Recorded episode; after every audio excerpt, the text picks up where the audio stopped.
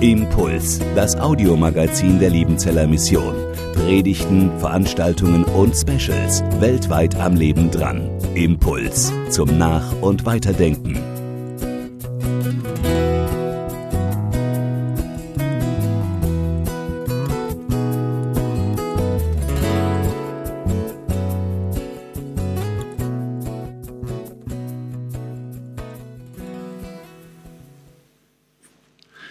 Gesichte vom Gerichte, so ist die heutige Predigt überschrieben. Das klingt sehr schön, das reimt sich. Die Botschaft, die dahinter steckt, ist weniger angenehm. Es geht um die Visionen, die wir im Amos-Buch finden, in den Kapitel 7 bis 9. Und diese Texte möchte ich in Auswahl auslegen. Zum Beginn ein paar Vorüberlegungen. Wir sind ja in dieser Amos-Reihe, glaube ich, schon zum vierten Mal jetzt. Und da denke ich, dass zum Hintergrund vom Propheten Amos einiges schon gesagt wurde, so dass ich mich zurückhalten werde diesbezüglich. Amos kündigt Israel in schonungsloser Weise das Gericht an in der Summe des Amos-Buches dürfte prozentual dieser Teil im Vergleich auch mit anderen Propheten der größte sein. Also bei Amos extrem stark und ausgeprägt. Einen kleinen Lichtblick gibt es erst am Ende vom Amos im neunten Kapitel. Das wird dann für den nächsten Sonntag die Predigtgrundlage sein. Wie wurde Amos auf diese schwere Botschaft vorbereitet? Es ist bei den Auslegern eine Überlegung, ob das nicht eben durch diese fünf Visionen war, obwohl diese am Ende des Amos-Buches stehen. Aber es ist bei Amos vielleicht wie auch bei anderen, gerade Prophetenbüchern, dass sie nicht grundsätzlich chronologisch aufgebaut sind. So ist zum Beispiel beim Propheten Jesaja das erste Kapitel aus der Spätzeit Jesajas, während seine Berufung erst in Kapitel 6 beschrieben wird. Also das könnte auch hier bei Amos der Fall sein. Kurz ein paar Sätze zu den Visionen im Überblick. Wir haben eine schöne Struktur mit zweimal zwei Visionen, die stilistisch sehr ähnlich sind und dann die fünfte Vision, die sich äh, deutlich unterscheidet im Aufbau von den anderen Visionen. Wir haben also das System 2 plus 2 plus 1. Dahinter steckt eine weisheitliche Struktur, die wir auch sonst beim Propheten Amos finden. Das gefällt mir sehr gut ein Landwirt und Weisheit. Das passt nicht schlecht. Ich denke immer, der Amos ist für mich dieser weise Landwirt von der Alp. Jemand, der auch durch die Betrachtung der Schöpfung, ständigen Umgang mit der Schöpfung etwas lernt, Weisheit lernt. Wir haben vergleichbar am Anfang äh, in Kapitel 1 und 2 äh, acht Völkerstrophen, die nach dem Prinzip 3 mal 2 plus 2 aufgebaut sind. Also ganz ähnlich die gleichen Zahlen, aber 3 mal 2 plus 2. Wenn Sie es lesen wollen, Kapitel 1, Vers 3 bis 2, 16. Wie schon gesagt, wir haben zwei Visionspaare, die ähnlich aufgebaut sind, eben 1 und 2 und 3 und 4. Zweimal sind die Visionen unterbrochen durch Zwischentexte. Davon werde ich nur einen in Auszug lesen. Und zwar nach der dritten Vision und dann nach der vierten Vision nochmal ein längeres Stück, bevor dann in Kapitel 9 die fünfte Vision kommt. So, jetzt zu den ersten zwei Visionen.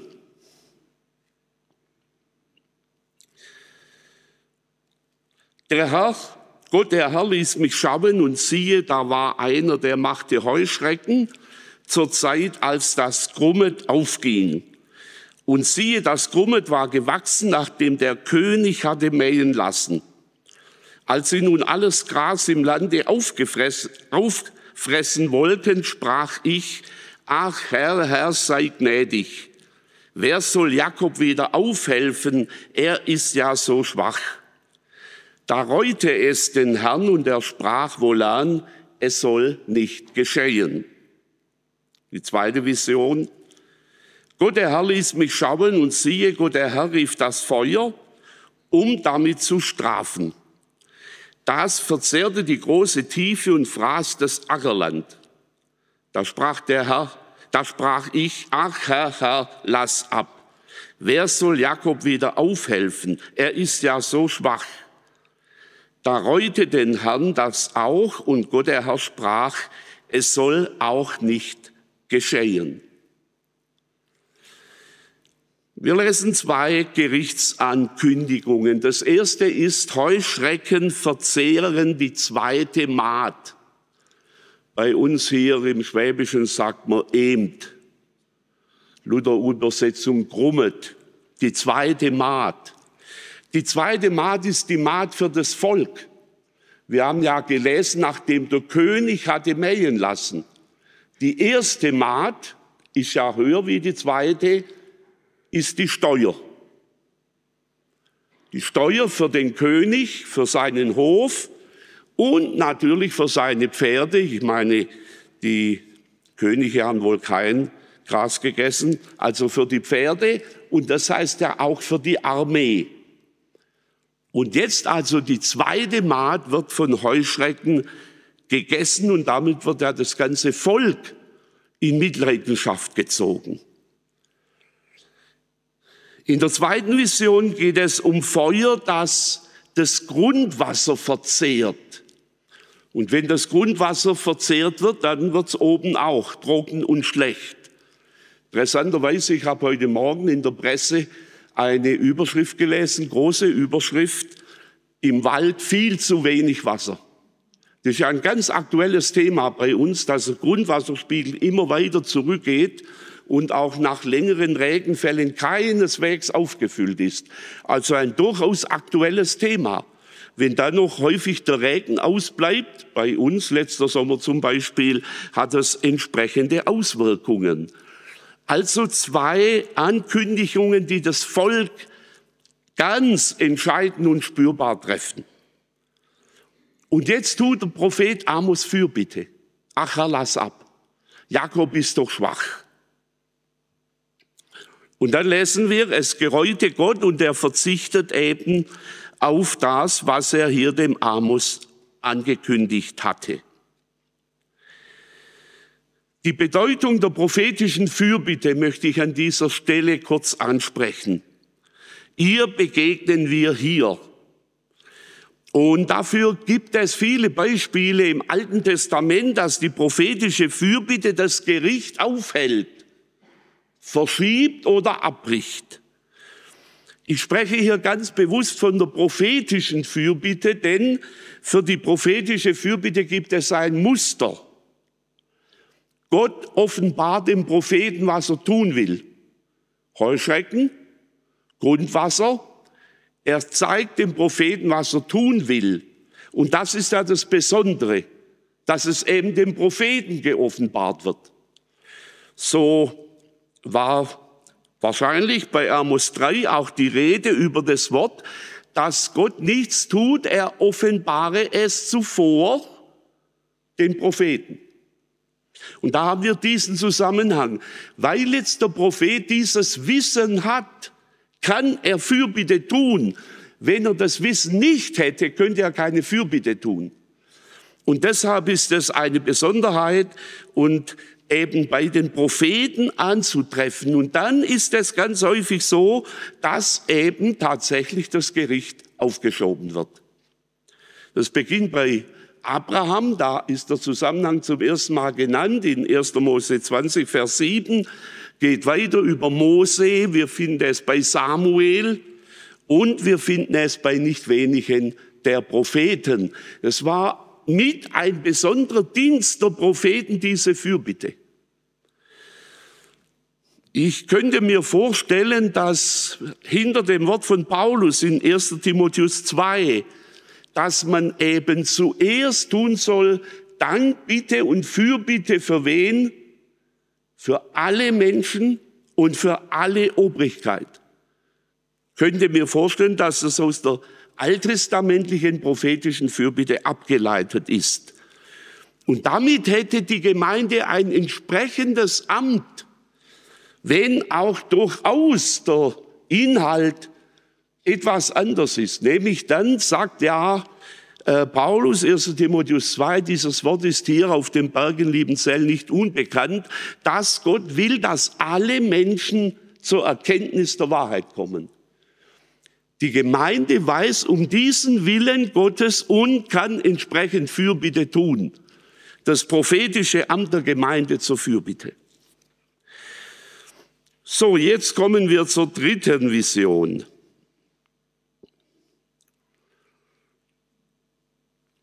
Er ließ mich abermals schauen und siehe, der Herr stand auf der Mauer, die mit einem Bleilot gerichtet war, und er hatte ein Bleilot in seiner Hand. Und der Herr sprach zu mir, was siehst du, Amos? Ich sprach, ein Bleilot. Da sprach der Herr zu mir, sieh, ich will das Bleilot legen an mein Volk Israel und ihm nichts mehr übersehen, sondern die Höhen Isaak sollen verwüstet und die Heiligtümer Israels zerstört werden. Und ich will mich mit dem Schwert über das Haus Jerobeam hermachen. Die, die dritte Vision, dann auch die vierte und die fünfte enthalten keine Fürbitte mehr. Die sind so gestaltet, dass es nicht mehr möglich ist, beziehungsweise Gott lässt Amos nicht mehr zu Wort kommen. Und auch das ist jetzt ein Zusammenhang, den wir noch einmal finden, nämlich etwa 150 Jahre später bei Jeremia, wenn die prophetische Fürbitte entfällt, kommt das Gericht. Wenn Gott die Fürbitte verunmöglicht, beziehungsweise dann bei Jeremia verbietet, dreimal verbietet Gott Jeremia die Fürbitte. Und dann lesen wir in Jeremia 15, Vers 1, und wenn selbst Mose und Samuel vor mir stünden, zwei Vertreter prophetischer Fürbitte, Mose und Samuel, es hätte keinen Wert mehr. Also ein ganz ernstes Thema, die prophetische Fürbitte hört auf und damit kommt das Gericht. Bekannt ist in dieser dritten Vision das Bild vom Bleilot. Diese Übersetzung und Auslegung ist aber umstritten. Der Hintergrund ist, dass das Wort, das hier steht, nur an dieser Stelle vorkommt. Also das hebräische Wort anach kommt nur an dieser Stelle vor und ist, aber über alles streiten sich ja die Gelehrten, vermutlich ein akkadisches Lehnwort. Es ist mir unvergleichlich. Ich hatte ein Amos-Seminar besucht in meinem Studium, ist schon sehr lange her. Und da hat damals Professor Gese äh, für mich sehr eindrücklich erklärt, um eine Mauer zu prüfen, braucht man kein Bleilot, sondern das sieht man. Also wenn der Mauer dann so krumm ist, braucht kein Bleilot mehr. So seine damalige Auslegung. Äh, sondern ein Bleilot braucht man, um zu bauen, dass sie gerade wird. Und hier geht es ja um eine Prüfung, wie dem auch sei. In der Auslegungsgeschichte wurde dann auch vertreten, eigentlich akkadisches Lehnwort müsste man mit Sinn übersetzen und Sinn ist wichtig für die Proselegierung und Proselegierung steht für Waffen. Ich habe neuere Kommentare nachgelesen. Es gibt heute beide Auslegungen, nämlich Bleilot oder Zinn. Nehmen Sie, was Sie wollen. Natürlich, das Bild mit dem Bleilot ist eindrücklicher und besser vorstellbar.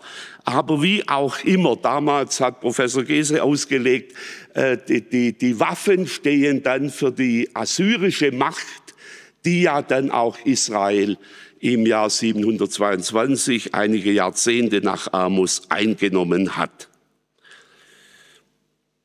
Es ist ein Gerichtswort über Israel, ob nun Bleilot oder Zinn.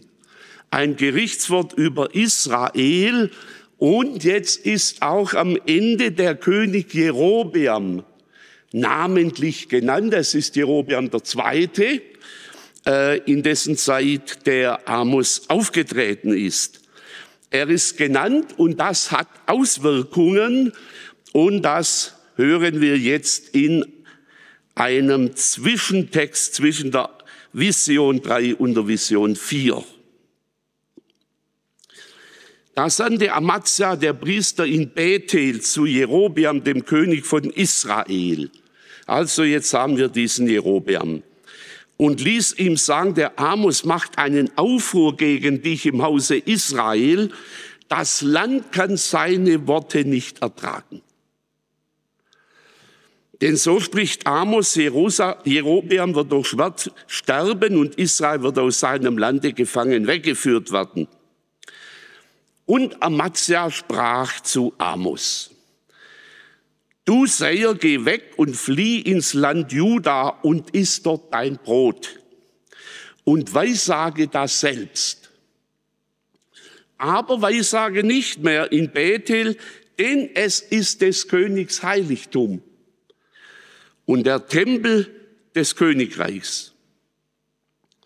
Amos antwortete und sprach zu Amazia, ich bin kein Prophet, noch ein Prophetenjünger, sondern ich bin ein Hirt, der Maulbeeren züchtet. Aber der Herr nahm mich von der Herde und sprach zu mir, geh hin und weissage meinem Volk Israel. Das ist jetzt noch ein Abschnitt, wo wir noch mal einiges auch über den Amos erfahren und auch einiges darüber hinaus. Nicht? Das muss uns ja nachdenklich stimmen in Vers 10 am Ende, wenn dem Amos gesagt wird, das Land kann deine Worte nicht ertragen. Das Land kann Gottes Wort nicht ertragen. Das prophetische Wort. Wir haben ja öfter Reaktionen gegen die Gerichtsbotschaft der Propheten, sehr eindrücklich auch beim Propheten Micha. Äh, das Land will eine gute Botschaft hören. Wenn man denen sagt, iss und trink, dann ist gut. Und jetzt ist es vor allem dieses Wort gegen Jerobeam, das offensichtlich das jetzt ausgelegt hat. In Vers 12 erfahren wir einiges über die Hintergründe des prophetischen Wirkens. Zunächst einmal wird Amos angesprochen als Säher. Die Begriffe Säher und Prophet, die sind inhaltlich ähnlich, aber es gab wohl eine Sprach, eine Wortverschiebung, wie wir es in Sprachgeschichte immer wieder äh, haben. Im ersten Samuel erfahren wir, die man früher Säher nannte, nennt man jetzt Prophet. Und die, die Sprachverwendung, die war nicht einheitlich. Also wo man früher schon äh, zu dem Begriff des Propheten kam, äh, eher wohl im nördlichen Reich Israel, während im südlichen Reich der Säerbegriff sich länger gehalten hat. Und jetzt sagt er, du Amos, du Säher, geh nach, Isra nach Juda Amos kam ja aus Juda und hat dann im Nordreich Israel gepredigt. Geh ins Reich Juda, geh zurück in deine Heimat und isst dort dein Brot. Denn der Prophet lebte von Naturaliengaben. Wenn man zu einem Propheten ging und ihn befragte, dann brachte man was ja auch bei uns manchmal üblich ist gegenüber dem Pfarrer nicht. Südbaden bekommt man Wein, auf der Alp bekommt man Eier, im Schwarzwald bekommt man Schinken und vielleicht neuerdings auch öfter Müsli. Iss dort ein Brot, verdient dort dich als Prophet, aber nicht mehr bei uns.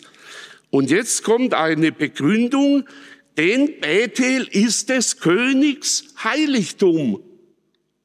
Modell Staatskirche. Der Tempel gehört dem König. Also darfst du dort nichts gegen den König sagen. Eigenartige Begründung. Was hier sich durchzieht, ist, man will das Wort nicht hören. Und jetzt die Antwort von Amos, ich bin kein Prophet. Auch hier streiten sich die Gelehrten drüber, müsste man übersetzen, ich bin kein Prophet oder ich war kein Prophet, aber jetzt bin ich einer. Ich vermute, dass er sich bewusst von anderen Propheten absetzen wollte, die vielleicht dem König nach dem Mund sprachen. Das gab's ja auch.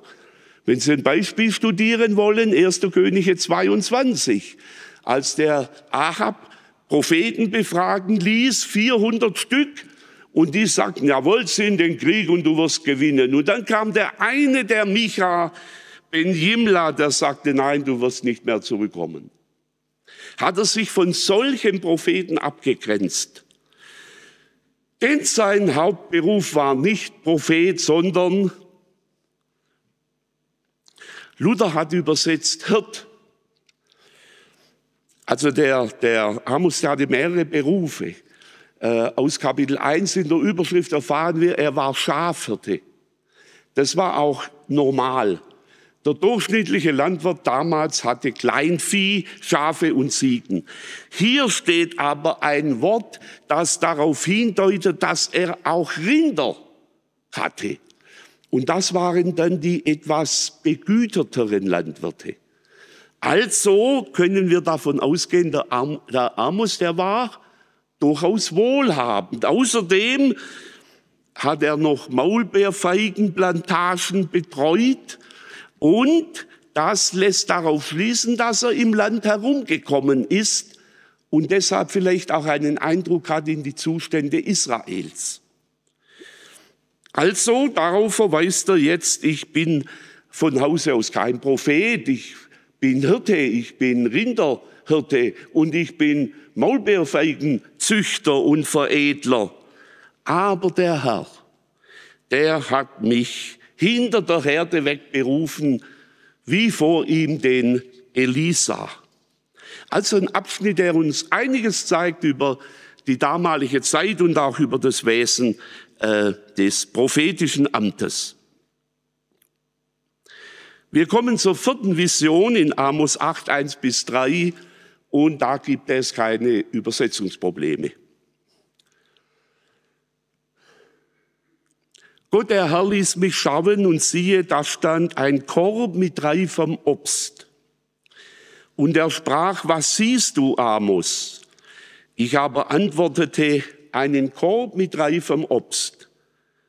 Da sprach der Herr zu mir, reif zum Ende ist mein Volk Israel. Ich würde lieber übersetzen, gekommen ist das Ende zu meinem Volk Israel. Ich will ihm nichts mehr übersehen. Und die Lieder im Tempel sollen in Heulen verkehrt werden zur selben Zeit, spricht Gott der Herr. Es werden an allen Orten viele Leichname liegen, die man heimlich hinwirft. Mit dieser Vision wird das Ende eindeutig angesprochen. Es geschieht in einem Wortspiel. Die Wortspiele, gerade in Visionen kann man, kleiner, kleines Wort an die Studierenden hier in unserer Mitte, nur im Hebräischen nachvollziehen. Das passt im Deutschen nicht zusammen oder es wird irgendwie gekünstelt. Also im Hebräischen ein Wortspiel, Obst, Hebräisch Kais und Ende Kes. Kais Kes. Und so hier jetzt, er sieht eben Obst, einen Korb mit Obst und ein Hinweis auf das Ende. Und das ist jetzt in dieser vierten Vision ganz klar formuliert. Das Ende kommt, das Ende steht fest für das Volk Israel. Gott wird nicht mehr vorübergehen, sondern das Ende steht fest. Ganz ähnlich haben wir dann Formulierungen beim Propheten Jeremia, ich sage es noch einmal, etwa 150 Jahre später, äh, genau dasselbe und Jeremia erlebt dann das Ende für Juda. Bei Amos geht es ja um das nördliche Königreich Israel. Die fünfte Vision. Fünfte Vision ist die längste Vision. Und ich sah den Herrn über dem Altar stehen und er sprach, schlage an den Knauf, dass die Pfosten beben und die Trümmer ihnen allen auf den Kopf fallen. Und was noch übrig bleibt von ihnen, will ich mit dem Schwert töten, dass keiner von ihnen entfliehe, noch irgendeiner entkommen soll. Und wenn sie sich auch unten bei den Toten vergrüben, soll sie doch meine Hand von dort holen. Und wenn sie zum Himmel hinab, hinaufstiegen, will ich sie doch herunterstoßen. Und wenn sie sich auch versteckten oben auf dem Berge Karmel, will ich sie doch suchen und von dort herabholen. Und wenn sie sich vor meinen Augen verbergen im Grunde des Meeres, so will ich doch der Schlange befehlen, sie dort zu beißen. Und wenn sie vor ihren Feinden gefangen einhergingen, so will ich doch dem Schwert befehlen, sie dort zu töten denn ich will meine Augen auf sie richten zum Bösen und nicht zum Guten. Diese letzte Vision unterstreicht die Absolutheit des Gerichts. Ort und Inhalt ist der Altar vermutlich der Altar in Bethel. Und da gibt es jetzt eine Parallele zu dem ersten Jerobiam, Jerobiam dem ersten, dem ersten König über das Nordreich Israel nach der Reichsteilung. Und von dem wird in 1. Könige 13 am Anfang geschildert, dass er eben auf dem Altar stand. Und dann kommt ein Mann Gottes aus Juda und kündigt ihm das Gericht an.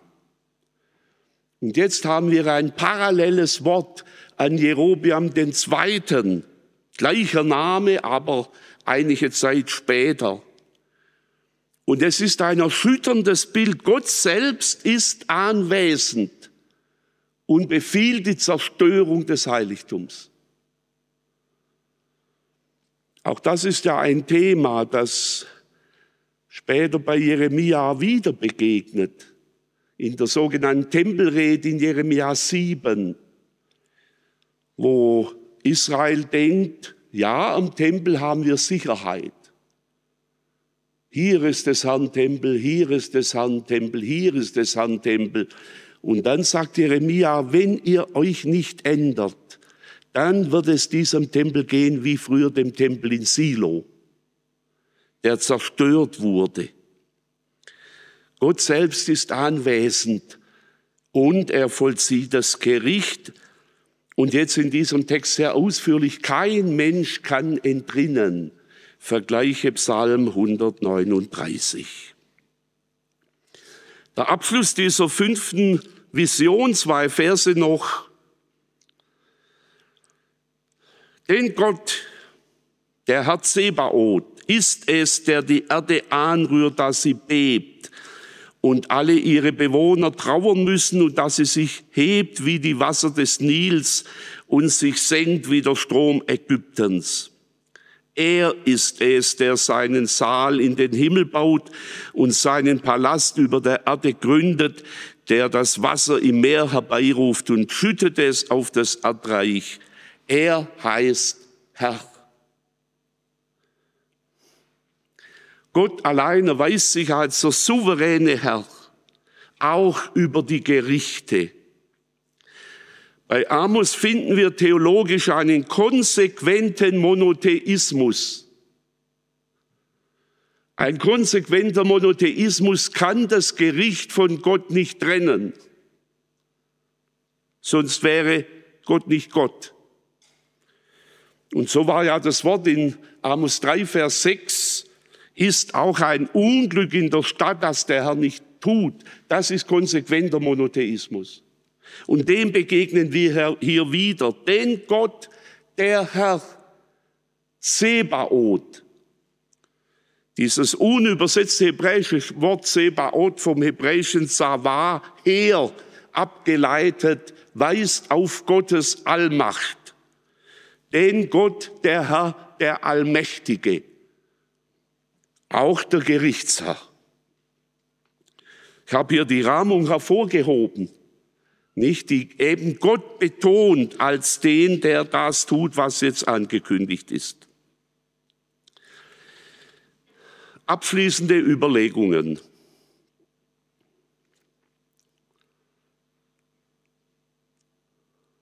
Der Herr Israels Gott hat lange Geduld mit Israel und hat immer wieder vergeben. So deutlich in den ersten zwei Visionen. Gott geht noch einmal vorbei. Und an vielen anderen Berichten im AT. Aber jetzt ist Zeit für das Gericht. Jetzt geht Gott nicht mehr vorüber. Aber in diesem Gericht begegnet Israel seinem Gott. Auch das ist konsequenter Monotheismus. Israel begegnet seinem Gott. Und deshalb ist auch das Gericht ein Ruf zur Umkehr. Abschließende Überlegungen, Teil 2. Was kann dieses Wort, diese Botschaft für uns bedeuten? Nehmen wir das Wort von Paulus für unsere Gegenwart ganz ernst. Jetzt ist Zeit der Gnade. Jetzt ist Zeit der Gnade. Nützen wir und kaufen wir deshalb diese Zeit aus. Ich erinnere an den Wochenspruch der vergangenen Woche. Heute, wenn ihr seine Stimme hört, so verstockt euer Herz nicht. Lassen wir es zu, dass auch die ernsten Themen und Texte von uns nicht abgewiesen werden. Nicht in dem Sinne, den wir in den Visionen hören, das Land kann dein Wort nicht ertragen. Persönlich bin ich überzeugt, dass uns gerade solche Worte und Texte weiterbringen für das Verständnis Gottes und für uns selber. Heute, wenn ihr seine Stimme hört, dann verstockt euer Herz nicht. Amen. Impuls ist eine Produktion der Liebenzeller Mission. Haben Sie Fragen?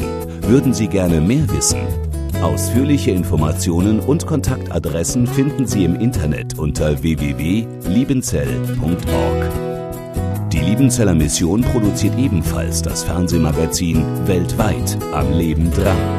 Informationen zur Sendung und zum Empfang gibt es unter www.weltweit-magazin.de.